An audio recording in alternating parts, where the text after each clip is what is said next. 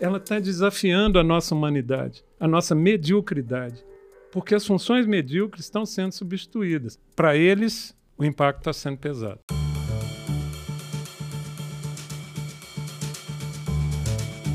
Olá, sejam bem-vindos ao O Café e a Conta, o podcast para quem quer mais produtividade, principalmente em bares e restaurantes. Eu sou o Danilo Viegas, chefe de redação da revista Bares e Restaurantes, e hoje o nosso papo é inteligência artificial, mais precisamente sobre o impacto da inteligência artificial no mercado de trabalho, os desafios para o aumento de produtividade e também da criatividade. E para falar sobre o tema, eu converso com o Roberto Francisco. O Roberto é CEO e evangelista de tecnologia na Cucac, empresa dedicada a produtos e projetos que utilizam inteligência artificial. É engenheiro e escritor. Foi professor da PUC Minas e atuou no terceiro setor por 22 anos em projetos educacionais. Publicou os livros Plantando Conhecimento, Onde é Lá e em breve vai publicar A Máquina no Espelho. Roberto, bem-vindo, obrigado por ter aceitado o nosso convite. Gente, muito obrigado. Eu agradeço o convite da Brasel para estar aqui. A gente que tem trabalhado em tantos projetos que envolvem essa tecnologia com a Brasel, para falar um pouquinho sobre o impacto dessa produtividade. Roberto, eu queria primeiro abranger um pouco o assunto para depois a gente afunilar. A gente sabe que inteligência artificial não é necessariamente algo novo, mas o mundo foi meio que pego de assalto por essa roupagem do chat GPT, do Bard e outros chatbots online. Tem muita gente assustada com o que a inteligência artificial é capaz de fazer e com medo das mudanças no mundo, com medo de perder o emprego para a máquina, com medo das novas relações de trabalho, do que, que vai ser obsoleto, do que não vai ser. A pessoa ela até pensa: será que eu vou dar conta de tudo? Eu não quero aqui te colocar um exercício de futurologia, mas como você, enquanto um especialista, um estudioso na área, enxerga o impacto da inteligência artificial daqui para frente? Olha só, no, no livro que eu estou preparando para publicar, A Máquina no Espelho, tem um artigo chamado Presentologia. Você falou aí de futurologia, ele chama presentologia. Por que isso? Aqui eu queria citar, e muito respeitosamente, porque eu admiro profundamente, o professor Miguel Nicoleles, que tem feito uma jornada quase aí na, na internet, em vários podcasts, entrevistas, falando sobre esse tema. E, em particular, ele defende a ideia de que isso que nós estamos chamando de inteligência artificial nem é inteligência e muito menos é artificial. Eu concordo com tudo que ele fala. Tá? Mas eu tenho uma abordagem diferente. Como eu estou no mercado, ele inclusive não gosta desse termo. Eu acho que temos que pensar nisso mesmo evangelista de tecnologia, porque ele acha que o termo evangelizar em tecnologia significa evangelizar necessariamente no sentido de defender a tecnologia a qualquer custo, e não é o meu caso. O meu caso é exatamente uma reflexão sobre como a tecnologia pode nos deixar mais humanos. E não necessariamente defendê-la, né? De jeito nenhum. Mas também não, não atacá-la gratuitamente, como se fosse ela o problema, e eu vou tentar demonstrar que não é. Então vamos analisar o que ele diz. Não é inteligência, porque, grosso modo, inteligência é algo muito mais sofisticado. E também não é artificial. Em primeiro lugar, porque se não é inteligência, não pode mesmo ser artificial. E basicamente o que ele diz é que as funções mais nobres, e ele, que é um grande especialista em cérebro, sabe que é difícil e talvez não só para ele, mas para Noam Chomsky. Noam Chomsky, por exemplo, fala sobre que uma inteligência, uma singularidade, como é que ela faria com o sexo? Como é que você aparta sexo da inteligência humana? Realmente esse conceito me parece até indiscutível. Mas eu resolvi chamar a inteligência artificial de Joãozinho. O Joãozinho tem um impacto na sociedade. Isso que está acontecendo tem um impacto na sociedade. E quando eu cito a presentologia, fica muito fácil, porque eu não quero prever o futuro, é mais fácil falar do presente. Então, o que, que nós temos? Modelos linguísticos que não nascem. Você citou aí, o mundo foi tomado de assalto. Não, o mundo não. Essa classe de modelos, da forma como ela foi implantada, é alguma coisa perto de 2015, ela ganha efetividade. É bom lembrar que em 2019, nós estamos em 23, o GPT foi lançado em dezembro de 22. Em 2019, a IBM faz uma demonstração nos Estados Unidos, eu estava lá, de um produto chamado Debater. O Debater era um software que tinha a capacidade de debater com as pessoas. Eu vi em loco, inclusive tem gravações na internet. Inexplicavelmente a IBM não leva isso para o mercado. Mas o Debater já tinha uma capacidade linguística invejável em 2019. Só vai acontecer como produto em 2022, dezembro, mas a OpenAI já dava sinais dos modelos dela, o GPT-2, por exemplo, muito mais cedo que isso. 2021, por aí. Então, veja, presentologia. Porque na hora que esses modelos são lançados, na hora que a gente não chama mais de inteligência artificial, a gente não está aqui nessa discussão de vamos ou não vamos clonar o ser humano, nós vamos para uma questão muito prática. Vamos ou não vamos impactar o trabalho dos humanos? E isso me remete a um insight que eu tive uma vez numa estação de metrô em Lisboa. Eu estava indo resolver um problema da minha viagem, estava de férias, e quando eu entro no metrô, e é claro, isso tem no Brasil também, mas aconteceu lá. Tipo assim, eu tive um, uma iluminação lá. Eu olho para as filas de compra de ticket e tinha uma máquina, que você já deve ter visto no metrô, de vender ticket. E tinha uma pessoa no, no guichê vendendo tickets. E aí me veio aquela pergunta: peraí, isso, essa máquina é inteligente? Isso me provocou muito. Por quê? Porque se eu disser, não, esta máquina não é inteligente, na acepção que nós discutimos, aquilo que o Silvio Meira chama de funções menos nobres da inteligência, eu estou dizendo que a pessoa que está ali vendendo ticket está desenvolvendo uma função que não é inteligente. Ou que essa inteligência precisa de um componente humano para funcionar ali? Não menos que isso, que é uma camada, repito Silvio Meira, quando ele diz, são funções de pouco valor da inteligência humana. Num certo sentido, se você disser, olha, para criar a teoria da relatividade, eu preciso de um nível de inteligência muito elevado. Mas, citando outro exemplo, antes de vir para cá, eu fui ao médico. E no prédio da minha médica tem um elevador com uma coisa que os mais novos não conhecem, chama assessorista. Eu olhei para aquela assessorista, eu já vou lá há algum tempo, e eu olhei para ela e falei assim, gente, que coisa terrível você ficar o dia inteiro dentro de um elevador apertando botão para subir e descer, que é uma função. E aí me veio de novo a pergunta na cabeça, ela é inteligente? É óbvio que ela, como ser humano, é inteligente, mas a função que ela executa não é. Então, eu prefiro discutir a questão sobre esse aspecto prático. Quando a gente pensa no GPT, vem logo aquela imagem dos dois caras que estão correndo o leão na savana, né? e um grita para o outro: ah, por que, que você está correndo? O leão é mais rápido que a gente. Eu não preciso ser mais rápido que o leão, preciso ser mais rápido que você. Se tiver dois leões, aí danou-se, né? Acho que a imagem foi entendida. O que nós estamos discutindo aqui é o GPT, neste momento, ele não precisa ser mais inteligente, ele não precisa estar nas camadas superiores da inteligência humana. A gente pode não chamar de inteligência, daí minha brincadeira, não chama mais inteligência, chama Joãozinho. O Joãozinho, ele precisa ser mais inteligente do que as pessoas que fazem trabalhos. E aí eu vou usar uma palavra aqui com muito cuidado, porque eu não estou usando no sentido ofensivo, eu estou usando no sentido lato da palavra, trabalhos medíocres, no sentido de medianos, no sentido de trabalhos que não são exigíveis. Como talvez um cobrador de ônibus ou até assessorista que você falou, né? Que algumas coisas né? que podem ser automatizadas, mas não necessariamente são componentes de uma inteligência artificial. Né? Vamos a algo pior. Você citou funções que, que a gente sempre tenta associar. Eu me lembro quando surgiu o Uber, né? Eu eh, fazia parte de uma associação setorial então, eu estava num evento setorial e, jocosamente, as pessoas começaram a falar muito dos motoristas de táxi. Vocês devem se lembrar disso quando a gente começou a dizer assim: não, eles merecem o que está acontecendo com eles, porque são muito mal educados e tal. E aí eu escrevi um artigo chamado Somos Todos Taxistas. Isso há um bom tempo, tá, gente? Eu não sei precisar, mas talvez 2015.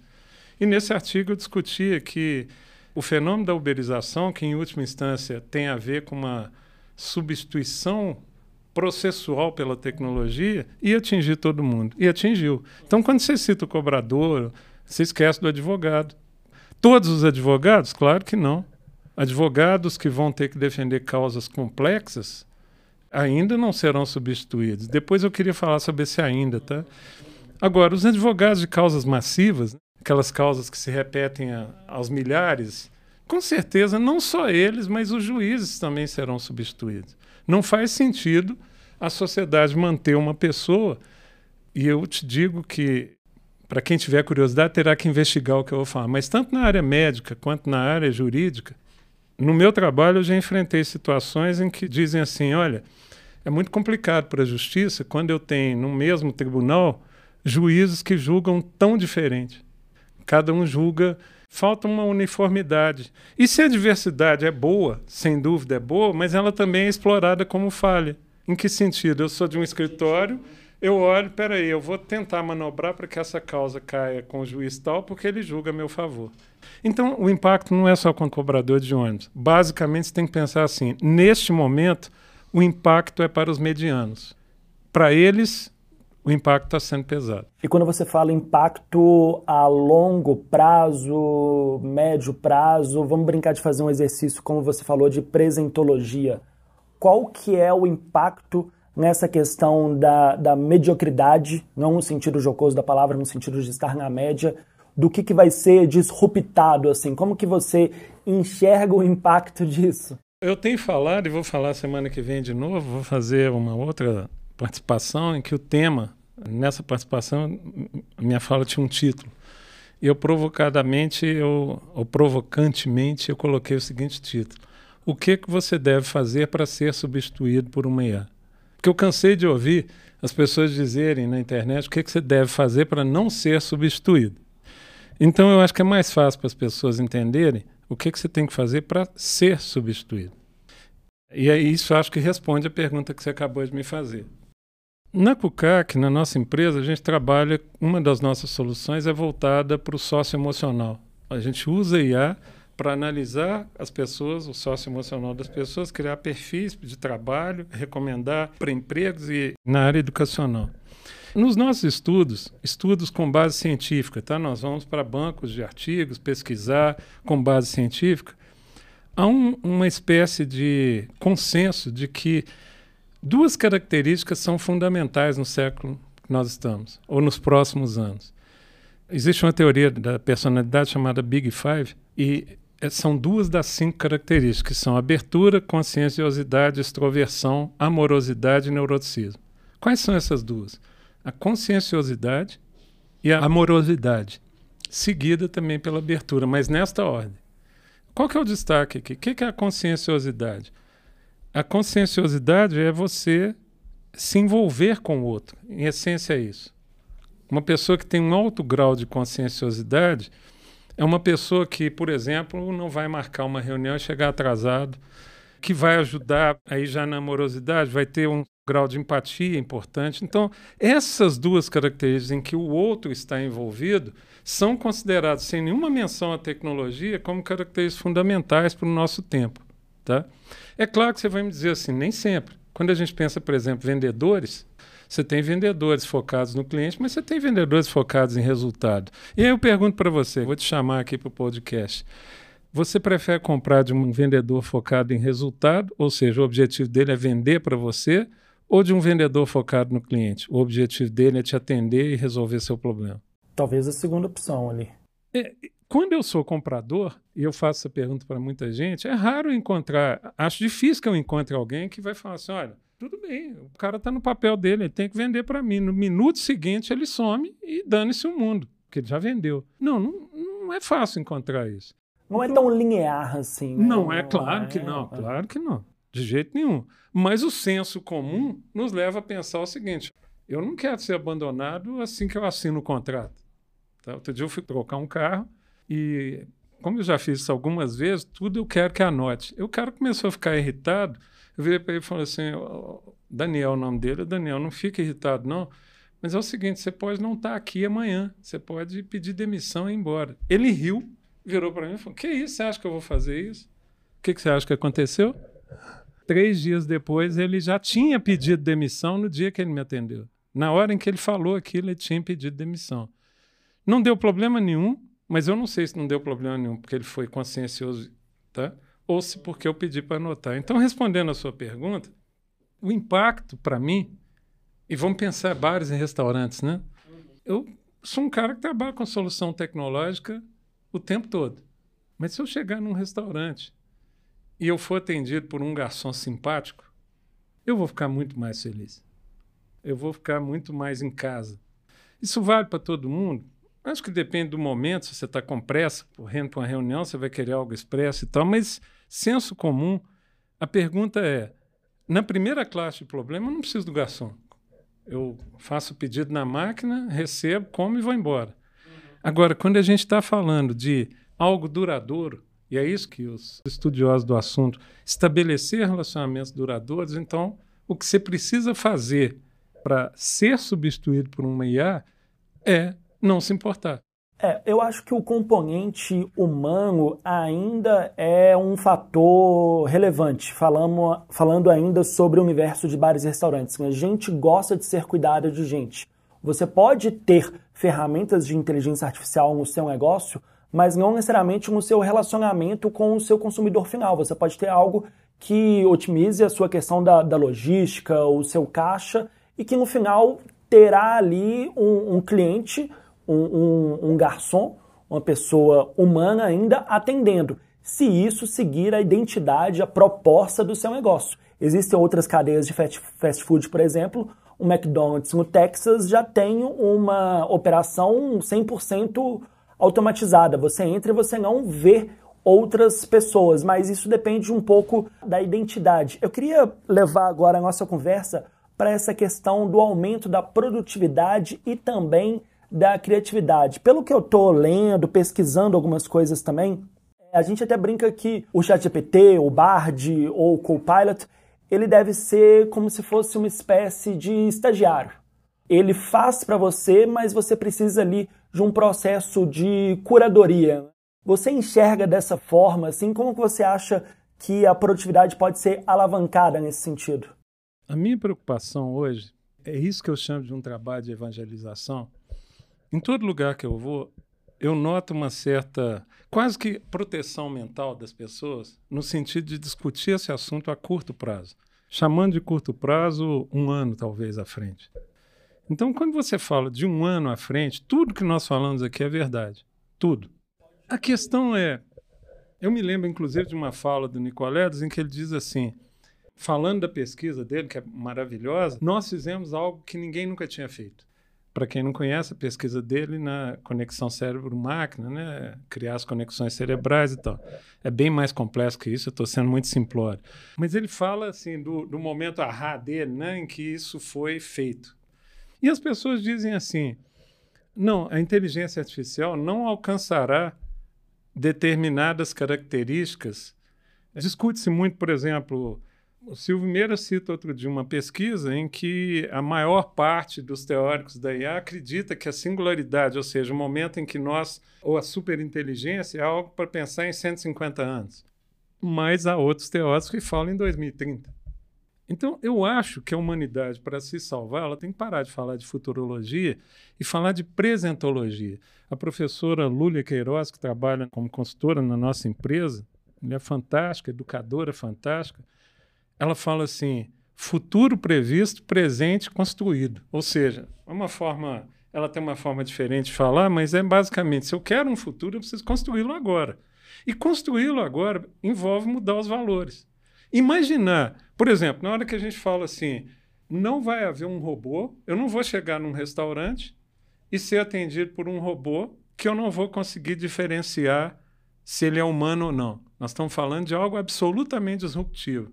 Eu acho que a gente não pode pensar nessa perspectiva, porque na hora que você fala assim, isso não vai acontecer, eu tenho uma teoria. Sabe por que, a tecnologia não para? De jeito nenhum. Porque a gente não concorda em morrer. O ser humano tem essa espécie de. Nós não concordamos em morrer. Tá? É... Se eu disser para você. Aliás, vou dar um exemplo comigo. Eu estou com câncer. Aí, na minha vez, sai um, uma decisão governamental falando estamos proibindo o avanço da pesquisa com câncer usando tecnologia. É óbvio que eu vou virar e falar assim, mas na minha vez, não dá para ser na vez do próximo, não, tem que ser na minha. Então, essa perspectiva de que, ah, não, as coisas não vão avançar. Não, peraí, elas vão avançar. Se vai ser daqui a um ano, se você falar assim, não vamos em 150 anos, não. Se você falar em 50 anos, você tem que se preocupar com seu filho, no mínimo com seu neto. Tá? Então, peraí. Que história é essa? Nós estamos preocupados só com a gente? Então vamos trazer a coisa para a realidade. A curto prazo, o ganho de produtividade é brutal. Eu vou te dar um dado. Tem projetos na nossa empresa que foram feitos há quatro anos, levaram oito meses. Ele foi refeito esse ano e levou três dias. Estou dando um dado real. Se quiser, vá lá, eu mostro qual é o projeto. E esse ganho de produtividade foi feito como? IA. Por quê? Porque há três anos, quatro anos, para treinar um, um bot de atendimento, por exemplo, eu precisava ensinar quase tudo para ele. Hoje eu tenho soluções que alcançam o mesmo grau de produtividade, tá? Muito mais rápido. É uma curva de aprendizado. duas curvas que se cortam, uma que está mais é, horizontal e outra que está mais vertical.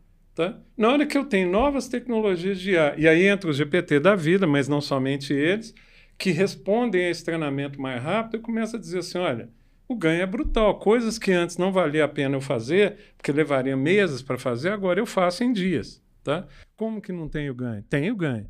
E como que isso afeta as pessoas? Aí vem uma outra questão fundamental. Ok, nós vamos substituir as funções. Então, a função que eu tinha, eu continuo usando a pessoa em outra função. Gente, eu acho que está faltando evidências. E eu estou te falando que eu participei de pesquisas das quais eu me retirei, pesquisas de mercado sobre isso. Achei até interessante. Teve uma pesquisa, eu não vou citar o local, que eu tive acesso, porque eu só citaria o local se eu pudesse citar a fonte da pesquisa e eu não posso. Mas, basicamente, quando foram apresentar o resultado, era curioso. Tinha uma pergunta lá que era assim: você acha que a sua profissão vai ser substituída por uma inteligência artificial? E a resposta das pessoas era: olha a sutileza, a minha não. Percebe? A minha não. Ou seja, a do Roberto não, a sua vai ser. Quase uma arrogância, assim. Né? É uma arrogância, muito bem definida, é uma arrogância. É uma hipervalorização do seu próprio trabalho. Você sabe que o medo é paralisante, né? É possível que as pessoas não queiram nem pensar nesse assunto, em como a, a vida vai impactá-los. Tá? Eu vou te dar um exemplo na arquitetura. Nós sabemos, basta se andar na rua, que a arquitetura repetitiva, aquela arquitetura de alta produtividade, ela não exige mais um arquiteto. Software faz. Aí eu te pergunto, eu estou citando arquitetura porque eu tenho um filho que é arquiteto e está exatamente nesse outro campo. O campo em que ele está, que é a relação, resgatar a relação do homem com seu espaço, é um campo que a arquitetura, se você perguntar para o senso comum, as pessoas, não, arquiteto para mim é o cara que projeta prédio, ah, mas isso o computador faz.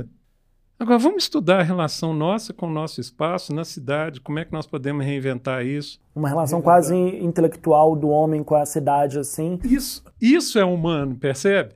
Nós precisamos resgatar isso. Isso vale para o advogado, isso vale para o engenheiro. Eu sou engenheiro de formação. Como é que a gente resgata esses valores das funções das profissões humanas? A grosso modo, então, você acha que hoje as IAs, as inteligências artificiais, os GPTs da vida, eles ainda não são capazes de concorrer com a gente quando o assunto é criatividade, disciplina, conhecimento, uma sensibilidade? Ou não é por aí? Se você falar vamos discutir a palavra criatividade. Se a gente for na acepção da palavra criatividade, não, porque a criatividade, aí eu concordo mil por cento com o Nicoleles, com o Chomsky, ela tem uma dimensão que transcende o próprio ato de criar, por exemplo, um desenho. Há uma discussão, por exemplo, seguinte: se uma IA usa desenhos de milhares de, de, de artistas para criar uma nova imagem, ela está se apoiando na inteligência humana ou não? Eu acho que nós temos que ser menos é, cínicos. Em que sentido? Como que o artista. Quantas vezes você já ouviu falar por um artista, seja um escritor, um músico, que ele fala assim: Eu fui influenciado pela obra de Fulano. Então, acho que a gente está sendo cínico quando a gente tenta dizer assim: nós somos espécies de vestais e a inteligência faz coisas que, olha, nós humanos não fazemos. Mentira, nós fazemos. Plágio existe desde que o mundo é mundo. Muito pior do que o plágio, que o plágio ele é muito facilmente detectável é a inspiração longínqua e até defensável. Tá? Então a gente tem que parar de acusar isso e falar assim: tá bom, não chama mais criatividade. Mas vamos lá. Se eu quiser criar só uma propaganda, uma peça de propaganda, eu preciso de um artista super, hiper criativo para criar essa peça de propaganda? Talvez não. Talvez aí a IA já substitua facilmente ali um modelo quase que fordista de se fazer as coisas. Como você falou, o medíocre. O mediano, ele já é substituível nesse sentido. Certa vez eu fiz uma proposta para uma pessoa, eu vou fazer aqui para você. Você adora música. No caso, essa pessoa era jazz. Não sei, você gosta de música? Gosto de que música, gosto de, de jazz. Eu gosto jazz. de então vamos lá música brasileira dos anos 70. Ok. Um nicho Ok. bem específico. Aí eu viro para você e falo assim: vamos ali assistir uma performance de um grupo e tal, uma banda, música brasileira dos anos 70. Ok? Só que tem uma coisa, tá? São robôs. Você vai? Talvez por curiosidade. Isso por curiosidade, mas eu preferiria o Jorge Benjor em carne e osso. Ok, maravilha. É mesmo que eu queria chegar. Aí eu viro para você, tá? Corta a cena agora e com todo respeito, eu vou te fazer o mesmo convite. Mas nem eu vou te dizer que são robôs e aspas para quem estiver nos ouvindo e vendo. Isso existe. O Japão tem vários exemplos na internet, pode entrar e procurar. Só que eu vou te convidar para ir e você é cego. Eu não vou te contar que são robôs. Mas é aí que tá uma coisa, Roberto, queria sua opinião. Pegando ainda esse componente musical, eu particularmente me interesso muito por essa questão dionisíaca da música, a construção dele sobre o mundo, a reflexão. Vamos pegar aí Chico Buarque cantando Construção, que tem todo um contexto da classe operária, da ditadura militar brasileira. Eu, enquanto pessoa, não me interesso muito pela virtuose. Então não me interessaria um robô que tocasse guitarra como Steve Vai ou como Slash do Guns N' Roses, que fosse perfeito tecnicamente. Porque para mim isso não é interessante, mas eu gosto dessa coisa que vem de dentro, que vem do estômago que não me interessa muito se a pessoa está afinada ou não. O robô pode estar até afinado, mas ele é o Chico Buarque. Vamos para uma terceira cena agora. Eu faço de novo o convite para você. Você não é mais cego. Porque em sendo cego, você poderia correr o seríssimo risco de gostar. Essa era a pergunta final que eu fiz para o meu interlocutor. No final, eu te pergunto se você gostou e você responde: gostei. Aí eu te conto que são robôs. E a pergunta que vem em seguida é: isso é arte ou não é arte? Mas vamos acrescentar a terceira cena: você não é mais cego. E não são mais robôs. É um virtuose. Sem nenhum espírito. Aquele cara que entra no palco, toca Um geniozinho. e sai. Você conhece alguns artistas, não vamos citar aqui, não vem ao caso, mas há artistas assim. Entendeu de novo o cinismo? E entendeu o que que nos torna humanos, o que que você precisa fazer para não para não ser, mas para ser substituído por um robô? Quem responde essa pergunta é Arthur C. Clarke. No final da vida, o Arthur C. Clarke foi perguntado por um educador, ele estava morrendo, próximo de morrer, e o Siddhartha, alguma coisa, que foi visitá-lo, está no TED, e ele pergunta para o Arthur C. Clarke, professor, o que, que você acha da substituição de professores por um robô? Qual foi a resposta dele? Foram duas. A primeira disse, olha, um professor que possa ser substituído por um robô merece ser substituído por um robô. Essa resposta é absolutamente encantadora. Um músico que pode ser substituído por um robô merece ser substituído por um robô. O que não pode, o Chico Buarque que você quer ver, aquele cara que vai interagir com a plateia, que vai tentar exercer o melhor da sua humanidade, esse cara é único. Ele ainda é único. Agora, ele fala de uma outra coisa, ele deu uma segunda resposta. Ele virou e falou assim: tem mais uma coisa. Quando há o interesse do aluno, leia-se plateia, a educação acontece. Então repara por que, que ele foi brilhante. Primeiro porque ele coloca tudo, toda a carga. Olha, a decisão de ser humano é sua. Agora, não seja cínico. Se você, enquanto humano, age como um robô, eu não preciso de você. E a segunda coisa que ele diz é: a plateia é parte da educação. A plateia é parte da arte. A arte não se dá com um cara tocando no palco sozinho para ninguém escutar. Ela não se dá assim. Ela precisa de um componente humano, seja para tocar ou seja para ouvir. Não se faz isso de máquinas para máquinas. Eu não sei se é novo, mas você se lembra de uma ascensorista que ficou famosa no mercado municipal de Belo Horizonte? Não. Você sabe que lá tem um elevador, você já foi lá? Tem um elevador. São dois andares só, mas tem um elevador. Hoje não tem mais assessorista. Mas essa ascensorista deu matéria de televisão, porque ela conseguia, pasme, subindo um andar, ela conseguia encantar as pessoas. Ela brincava com as pessoas, ela ficou amiga de todo mundo. Então, andar naquele elevador se tornou uma experiência. Eu fui lá para conhecê-la. Pelo componente humano dela, né? Não, porque ela, assessorista, para que assessorista? Mas ela fazia a diferença. Você está entendendo onde eu quero chegar? A gente não tem que responder o que, que você precisa fazer para não ser substituído por um robô. É mais fácil dizer, continue agindo como você está agindo, você vai ser substituído por um robô. E eu também acho que provavelmente é um mundo muito triste, onde as máquinas fazem poesia e a gente trabalha apertando parafuso. Queria que fosse mais ao contrário. Né? Quando me perguntam se eu acho que uma poesia feita por uma máquina é poesia? Minha resposta é sim, é poesia. Do ponto de vista formal, total. Mas eu peço para o chat GPT imitar o Fernando Pessoa. Ok. De novo, eu vou voltar para a questão anterior. Eu posso pedir para ele simplesmente fazer poesia, ele vai imitar alguém. Não há dúvida de que ele vai imitar alguém. A questão é que essa discussão é cínica, você está me entendendo?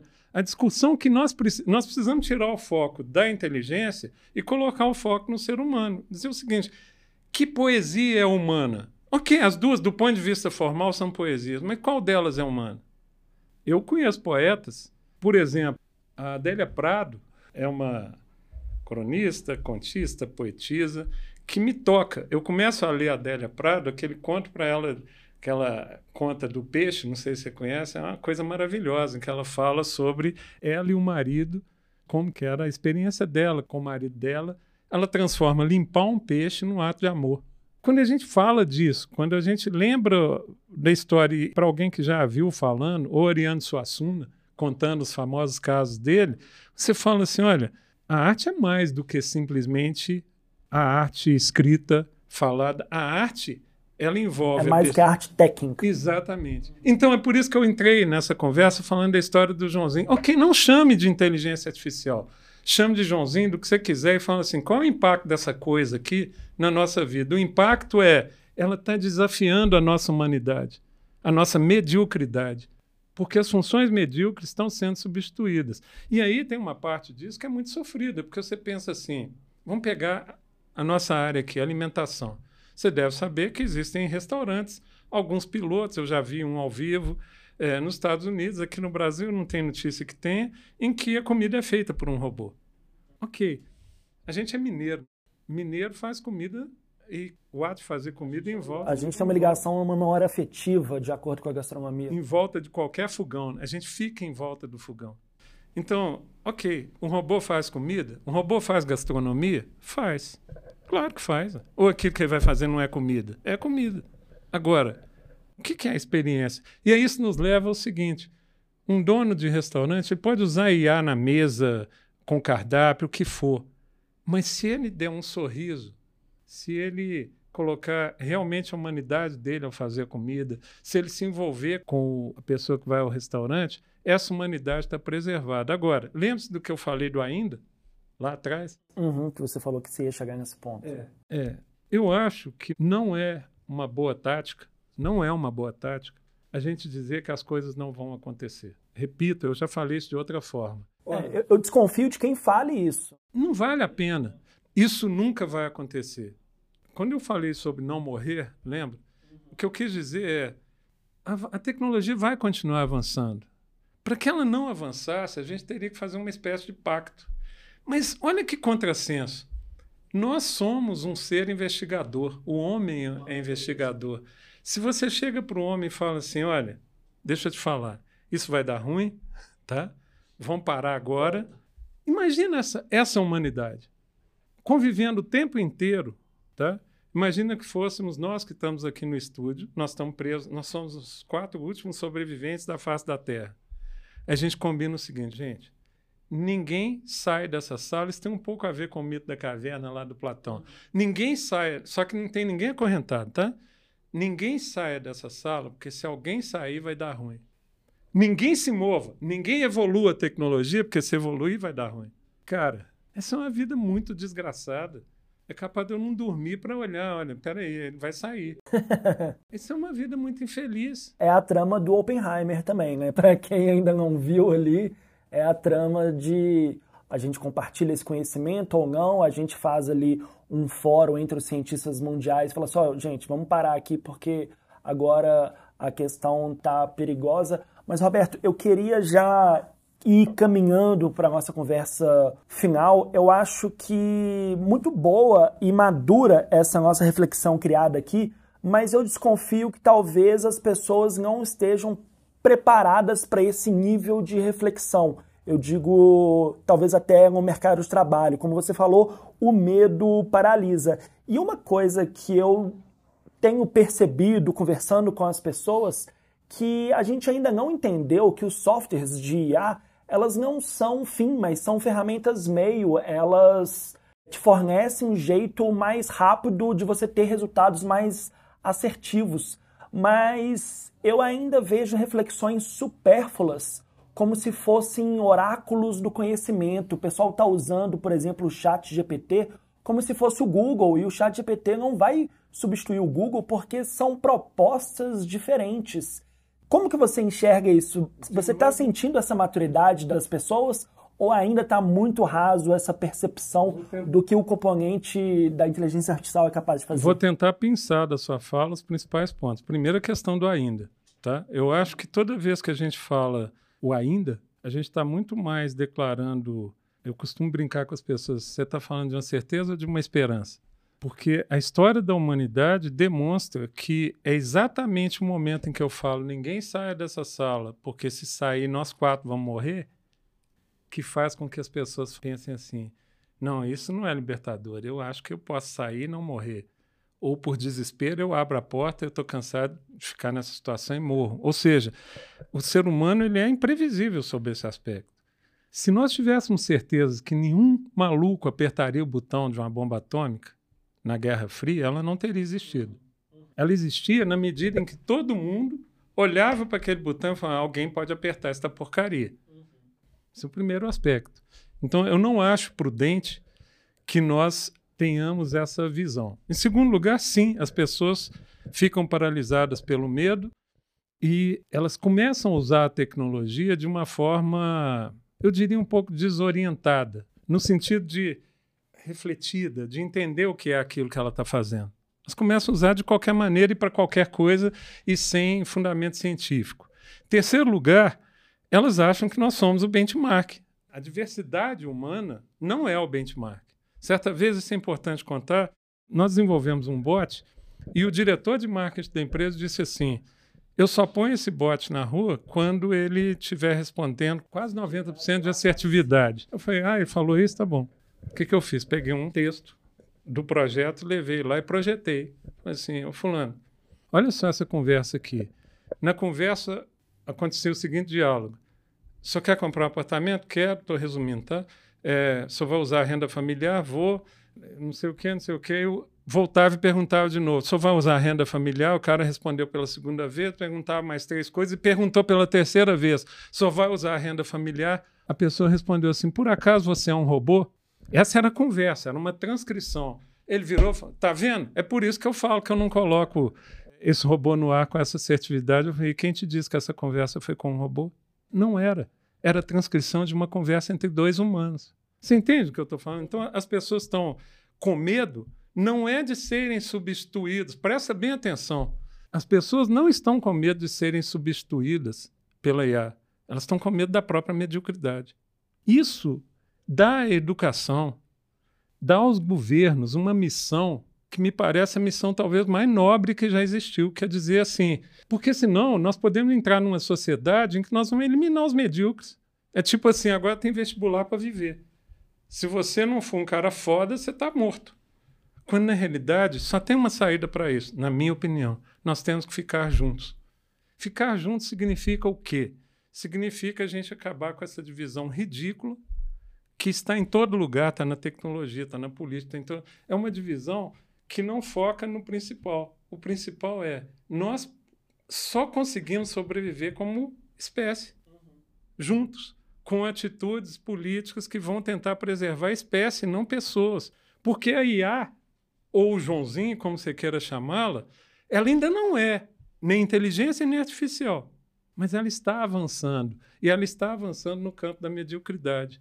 Então eu tenho que garantir que as pessoas possam conviver com essa mediocridade, que elas possam se reencontrar. Um cara que, sei lá, ele é programador de computador porque disseram que dá dinheiro, mas ele gosta mesmo é de jardinar, tá? E ele vai recuperar essa humanidade através de garantias sociais, através de renda universal, de várias experiências que precisam ser feitas. Nós não vamos vencer a tecnologia. Um debate que está agora muito em moda é tira a tecnologia da sala de aula. Ah, tem que tirar porque a Suécia tirou, acho engraçadíssimo. Peraí. Não dá para comparar um país continental com essas culturalidades brasileiras com um país da Suécia. A, a Finlândia tirou, Singapura tirou, Singapura é menor que Belo Horizonte. Ah, é outro mundo. Nós temos desafios aqui. Eu estava vendo outro dia, não defendendo a tese, pelo amor de Deus, mas a discussão sobre o livro de papel e o livro digital. E ninguém abriu a boca para falar assim: olha, quando eu imprimo todos os anos essa montoeira de papel, olha o impacto ambiental disso. Vamos olhar por esse lado também. Quando eu preciso atualizar, entregar um livro em algum lugar, ou seja, a tecnologia tem suas vantagens e suas desvantagens. Vamos discuti-lo honestamente. Mas voltando ao assunto, as pessoas estão sim impactadas, as pessoas estão sim com medo estão sim sendo substituídas. Mas anote uma outra coisa: não virá um robô bater na sua porta, tipo a Polícia Federal, um dia de manhã, 10 para 6 da manhã, falando assim: ah, eu vim aqui te comunicar que você foi demitido e eu vou tomar seu lugar. As coisas vão acontecendo nas empresas e a gente começa a se perguntar nas empresas por que, que eu estou fazendo isso. E pior, tem uma pergunta pior do que essa. Por que, que eu não vou fazer isso se isso vai aumentar a margem? Vamos ser bem claros: aumentar a produtividade, que é o tema desse podcast, e aumentar a margem de lucro da empresa. Qual que é a única razão para me optar por um ser humano em vez de optar por margem de lucro? A única razão é que eu sou humano e eu tenho visão de futuro. Se não for assim, e se você me perguntar, tá, Roberto, agora paramos de falar de presentologia, vamos falar de futurologia. Se não me engano, foi o Niels Bohr que um dia disse: fazer previsões é muito difícil, especialmente se for sobre o futuro. Eu acho que ninguém sabe. Eu acho que as pessoas têm que parar de se preocupar com o futuro e começar a se preocupar com o presente. E aí eu convido as empresas a tomar decisões a respeito disso. O que pode ser feito por IA precisa ser feito por IA mas o que precisa ser feito para preservar a nossa humanidade precisa ser feito para preservar a nossa humanidade. Tentar colocar essa relação como é uma ou outra é extremamente arriscado. Extremamente arriscado, porque eu desconfio que é muito difícil para os humanos ganharem essa relação. Eu também desconfio muito de quem apresenta essas atividades de futurologia como se já conhecesse, né? Eu desconfio porque isso tem um cheiro de charlatanismo muito forte. Você estava falando sobre essa questão da empresa, voltando aí algumas páginas, eu vou te fazer uma reflexão e uma última pergunta. Essa reflexão, eu fico imaginando, por exemplo, uma pequena agência de marketing onde, com a ajuda do chat GPT, uma só pessoa consegue trabalhar por três. E o empresário pensa: se eu tenho uma pessoa e já consegue trabalhar por três, eu vou demitir o resto da minha equipe e ficar com uma pessoa. Já está acontecendo. Mas talvez um outro caminho seja ela manter as três e ter três pessoas que trabalham por nove. E ela ter mais uma gama de clientes maior. Você repara, talvez é, é, essa é a reflexão. Nesse meu livro tem uma outra série de crônicas que chama-se O Futuro Onde Nunca Estivemos. Paradoxal. Para a maioria das pessoas, a gente, o futuro é um lugar onde nós sempre foi assim. Não, não foi sempre assim. Havia uma época, eu vivi parte dessa época, em que o futuro era muito mais previsível. Isso ocorre, a gente teria que fazer outro podcast para falar disso, ocorre especialmente antes de 2007, 2008. O futuro era mais compreensível. Ele não é mais compreensível. Quando você coloca essa discussão, ele vai demitir dois, ficar com um, fazer o trabalho de três, ou vai passar a fazer o trabalho de nove, você tem um problema sério. O que está acontecendo no mercado empresarial em todos os setores? Está tá acontecendo uma enxugando, as empresas estão ficando cada vez maiores, comprando as pequenas. Por quê? olhar para o pequeno, e aí isso tem muito a ver com a alimentação fora do lar, onde é um, o exemplo mais acabado dessa diversidade de grandes corporações e pequenas corporações, muito pequenas, né? o boteco da esquina, olhar para o pequeno, sob todos os aspectos, crédito, política trabalhista, é um olhar muito difícil. Então, é muito fácil acusar, apontar o dedo para você e falar: você, seu pulha, você demitiu duas pessoas para aumentar a sua margem do lucro. Seu crápula. Você não é humano. Mas a questão não é só essa. Lembra que eu falei? A questão da IA, ela não vai ser resolvida no campo da tecnologia. Ela vai ser resolvida no campo da humanidade. Nas decisões que nós vamos tomar para preservar a humanidade. Em outras palavras, Se nós deixarmos esse debate para ser apenas um debate de produtividade, é fácil de resolver. Você vai demitir duas pessoas. Talvez você contrate elas de novo se você conseguir fechar um contrato que vai ocupar nove. É uma lógica liberal. Assim. É uma lógica totalmente liberal. Eu tenho ouvido muitas pessoas dizerem assim: eu deixei de ser liberal na pandemia ou nos últimos anos. É uma questão complexa porque, de novo, não podemos ser maniqueístas de colocar as ideias liberais de um lado, elas são o inferno, as ideias não liberais do outro lado. Não, peraí. É uma questão de visão de longo prazo para a nossa espécie. Se quiser simplificar para os nossos filhos, no meu caso, para minha neta, o que, que vai preservar o mundo para ela? Para os meus filhos, eu sempre digo o seguinte: olha, tem algumas frases que eu falo com eles. Eu falo assim: olha, não fui eu que falei, o pensamento não é meu, mas se você não quiser lembrar de nada do que eu disse, lembra dessas frases. Uma delas é a frase: o equilíbrio está no meio. Você tem que equilibrar as coisas. Você tem que entender que a tecnologia precisa avançar e entender que, mesmo que a tecnologia desempregue alguém, não é o empregador que vai salvar o cara, mas um ecossistema de sobrevivência que vai dizer: olha. Que pode, inclusive, transformá-lo em uma outra coisa. Ou em coisa nenhuma. Falando em termos de Brasil, esse cara precisa de suportes pela única razão de que ele é um ser humano e brasileiro. E é um gesto humanitário se pensar isso. Eu estou entendendo o que você está falando nesse sentido é, do radicalismo maniqueísta nas pontas. Sim. É, é, não é, o mundo não é preto, se tornou preto, não é branco, né? branco. As pessoas acham que tem a solução, a solução da vida é delas, não é do outro. Quando no final das contas a questão é o mundo já fez experiências assim, cara. A Segunda Guerra decidiu que certa classe de pessoas podia morrer. Aliás, mais do que podia morrer, deveria morrer. Devia ser eliminada. Então, repare, o primeiro valor tem que ser a vida, no sentido de, olha, você perdeu seu emprego, é a sociedade como um todo que precisa te apoiar para que a vida prossiga, ok? Achei interessante quando se constatou esse ano, a despeito de dizerem, olha, pode haver erros que deixou de fazer o censo na época, mas se constatou que a população brasileira diminuiu. E há uma previsão da população brasileira diminuir. A, meu juízo, não está acontecendo nada diferente do que foi previsto. População está diminuindo. Ora, nós temos que preservar essas pessoas. Ah, não, eu vou preservar você porque você perdeu o emprego. Aí o que, que acontece? Olha como o sistema funciona. Você perde emprego, você não arruma outro, porque você não tem formação, aí você fica desempregado, você vira sem teto, você vai para a rua e, de repente, a sociedade começa a querer cuidar de você porque você está na rua. O Supremo acabou de decidir que não se pode remover as pessoas da rua. Então, assim, o problema dá volta, dá volta, dá volta, se esconde ele aqui, ele aparece ali. Cara, não é mais fácil a gente falar assim, peraí, vamos equilibrar a social. Não estou falando de riqueza e pobreza, não sou contra ganhar dinheiro, não sou contra... Eu estou falando que a tecnologia não vai parar. Se ela não vai parar, como é que a gente empata o jogo? Olha, peraí, tá bom, ela vai avançar, mas nós, como humanos, vamos avançar também. E aí, para focar bem no restaurante, tá? de novo, tem nada contra o restaurante onde você não fala com ninguém. Nada. Esse restaurante talvez precise existir. Mas eu quero um restaurante onde eu falo com o dono, onde eu brinco com o garçom. Tem até comida lá, cara. Mas eu vou lá porque eu gosto de lá, porque eu gosto do ambiente, eu gosto das pessoas, sabe?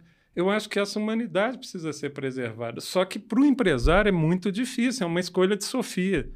Né? Não sei se talvez o ouvinte não, não vai se lembrar do que, que é a escolha de Sofia, mas é aquela escolha que, cara, eu não quero fazer essa escolha. Eu não quero demitir meu empregado porque tem algo que aumenta a produtividade. Mas que escolha ele tem?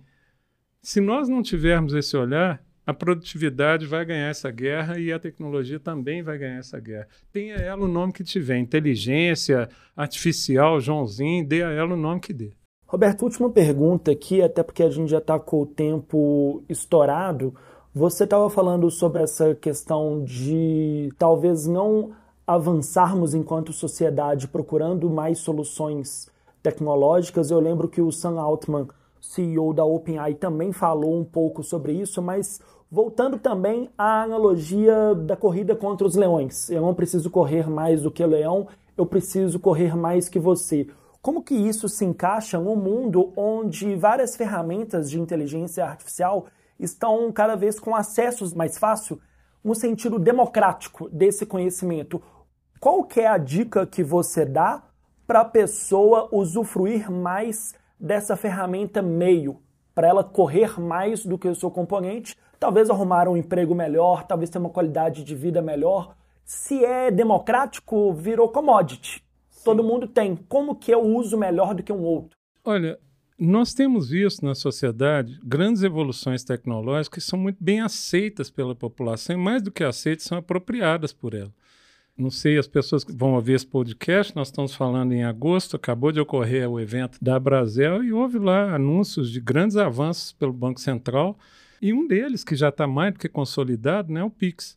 Repare como que as pessoas, que, quando compreenderam o Pix, hoje se você disser Outro dia uma pessoa quis me vender uma bala na rua e eu não ando mais com dinheiro. Ela falou assim: eu tenho Pix. Então, isso foi muito apropriado. Eu acho que as pessoas não têm. Eu trabalhei 22 anos com a inclusão digital, como voluntário. As pessoas não têm dificuldade com a tecnologia, elas não acham que a tecnologia, por princípio, vai acabar com a vida delas.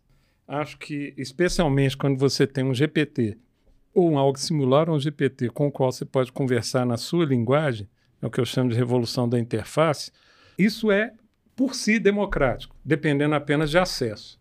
Se eu tenho acesso e alguém me disser que aquilo existe, eu posso ir lá, eu não dependo saber programar, não dependo, eu simplesmente faço perguntas para o bem e para o mal. Importante reforçar o ponto que você já colocou. Então, assim, democrático é. Agora, como que aquilo se transforma em valor para ela? É paradoxal de novo. Por quê? Para que eu transforme em valor algo que já é por si de grande valor, ou seja, vamos pegar um exemplo para você. Não vamos aqui discutir a questão do surto da inteligência que ela tem, mas vamos admitir que isso vai ficar cada vez melhor num nível muito operacional que possa ser usado. Ela começa a fazer um monte de funções que humanos faziam. Então é necessário que você tenha a capacidade de pensar como é que eu uso essa tecnologia para produzir valor. Esta é a camada que é de pouco acesso para as pessoas. Elas não conseguem pensar como é que usam essa tecnologia para produzir um novo nível de valor. E aí, paradoxalmente, de novo, eu vou lá na escola e falo assim: eu preciso ensinar a humanidade. Ou seja, tira o celular da sala, tira o Pix da sala, tira tudo da sala. Não é tirar da sala para mim, é o momento em que eu entro com isso na sala e o momento em que eu tiro da sala. O momento que eu entro com isso na sala é para ensinar essa nova geração. Você me pergunta aí, qual é o maior problema que eu tenho na minha empresa? Sabe qual é? Ensinar as pessoas a resolver problemas. Já que a gente está terminando, eu vou terminar com essas duas mensagens. A primeira é: se eu tiver que ensinar alguma coisa a alguém para uma política de salvar as pessoas, eu escrevi sobre isso um artigo chamado Não Saber eu criaria nas escolas, isso não é piada, eu criaria a cadeira de ensinar as pessoas a não saber. O que, que é isso? Ensinar a não saber, em primeiro lugar, porque a gente já ensinou todo mundo, especialmente com a internet, a saber tudo. Todo mundo sabe tudo, todo mundo tem opinião sobre tudo. Ensinar a não saber é ensinar a refletir. Quando você tem um problema para resolver, as pessoas pararam de pensar e pararam de pensar porque o GPT responde para ela. Mas não é só o GPT que responde para ela, é porque o Excel soma para ela, a calculadora soma para ela. Isso não aconteceu agora, isso veio numa sequência. Então é preciso você ter uma cadeira em que, e aí eu cito a Escola da Ponte em Portugal, que quando o aluno pergunta, professor, aliás nem se chama de professor, por que, que o céu é azul? Em vez do professor falar, não, o céu é azul por causa de uma difusão de cor, ele fala, boa pergunta. Vamos pensar junto? Isso é ensinar a não saber.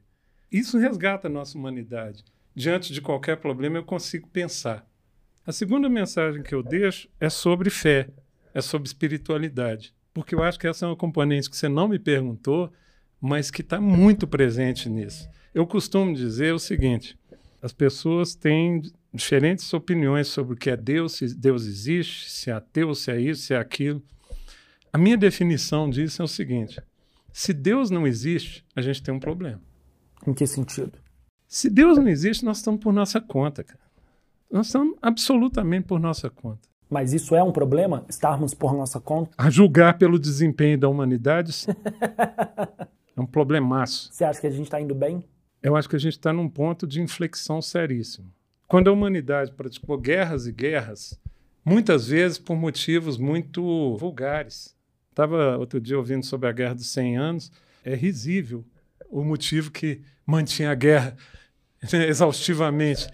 Mas os motivos agora são motivos que você pergunta para certas pessoas por que, que elas fizeram o que fizeram E a resposta, porque eu penso assim, passou a ser uma justificativa. Quando começou o terraplanismo, o pessoal na minha casa ria, porque eu assistia tudo que eu podia sobre terraplanismo. Eles viravam para mim e falavam assim, eu ria muito. Era divertido. Até, eles falavam assim, você é terraplanista? Eu falei, não, eu estou querendo entender o que é isso. Até que um dia eu parei de rir.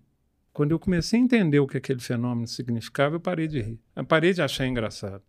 Por quê? Porque o terraplanismo era o exercício desse saber. Eu sei, a Terra é assim. E por que, que é assim? É assim porque eu quero que seja assim. É uma negação da ciência. É uma, né? Não é só da ciência.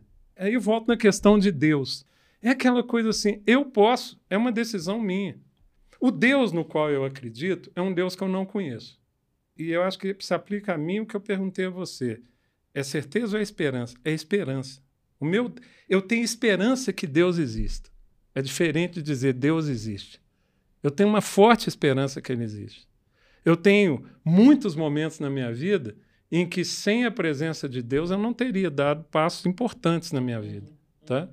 Aí chega alguém e fala assim, olha, as certezas são tantas que nós não precisamos mais de Deus, já tem até livros sobre isso. Deus está morto, a história acabou e vai por aí afora. Nós precisamos dessa transcendência na tecnologia. Era isso que eu ia disso. te perguntar. A ponte da conexão entre a inteligência artificial e essa questão da fé.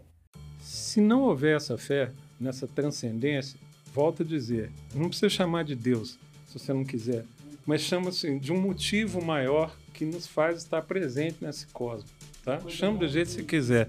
Se não houver isso, eu acho que nós já perdemos o jogo. A minha opinião é essa. Porque nós estamos largados à nossa própria sorte. Tem um filme chamado Jogos de Guerra, já ouviu falar? Não. Vale a pena assistir. É um filme muito antigo, em que um computador subitamente arma a guerra. A história basicamente se passa eles tentando achar o cara que tinha construído aquele computador. Eu vou falar a última frase do filme em que eles conseguem desarmar o computador e o computador vira e fala assim: Estranho esse jogo que vocês criaram. A única forma de vencer é empatando. Percebe nessa frase a presença de Deus? Existe uma discussão se existe o Deus e o homem. Quando o homem encontra Deus, na minha opinião, não há mais Deus e o homem. Há existência. Há um reconhecimento de que, tendo um propósito maior, nós não podemos simplesmente discutir a vida como se ela fosse moeda. Nós temos que discutir a vida como o nosso grande propósito. Então é por isso que eu acho que há essa conexão um cientista de inteligência artificial, um empresário de inteligência artificial que não tem essa perspectiva, não tenha dúvida, ele vai substituir tudo que ele puder por inteligência artificial. E nós seremos só mais um elemento nesse jogo. Não é assim que eu penso.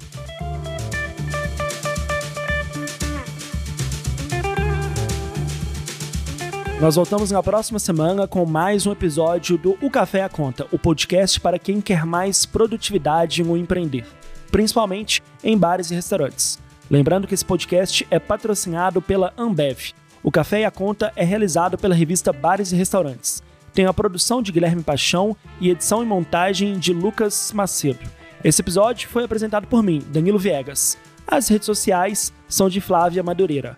Para saber mais sobre como simplificar o empreender e ter mais produtividade em seus negócios, acesse abraselcombr revista. Um abraço e até a próxima!